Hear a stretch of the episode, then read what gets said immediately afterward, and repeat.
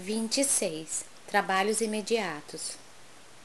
Apacentai o rebanho de Deus que está entre vós, tendo cuidado dele, não por força, mas espontaneamente, segundo a vontade de Deus.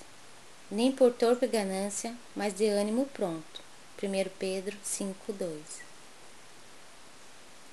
Naturalmente, na pauta das possibilidades justas, Ninguém deverá negar amparo ou assistência aos companheiros que acenam de longe com solicitações razoáveis.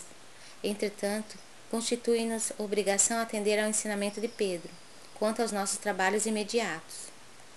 Há criaturas que se entregam gostosamente à volúpia da inquietação por acontecimentos nefastos, planejados pela mente enfermiça dos outros e que, provavelmente, nunca sobreviverão perdem longo tempo receitando fórmulas de ação ou desferindo lamentos inúteis. A lavoura alheia e as ocorrências futuras, para serem examinadas, exigem sempre grandes qualidades de ponderação.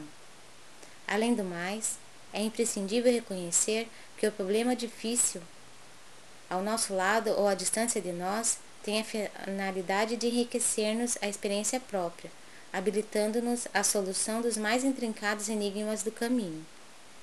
Eis a razão pela qual a nota de Simão Pedro é profunda e oportuna, para todos os tempos e situações. Atendamos aos imperativos do serviço divino que se localiza em nossa paisagem individual, não por meio de constrangimento, mas pela boa vontade espontânea, fugindo cada vez mais aos nossos interesses particularistas e de ânimo firme e pronto para servir ao bem, tanto quanto nos seja possível.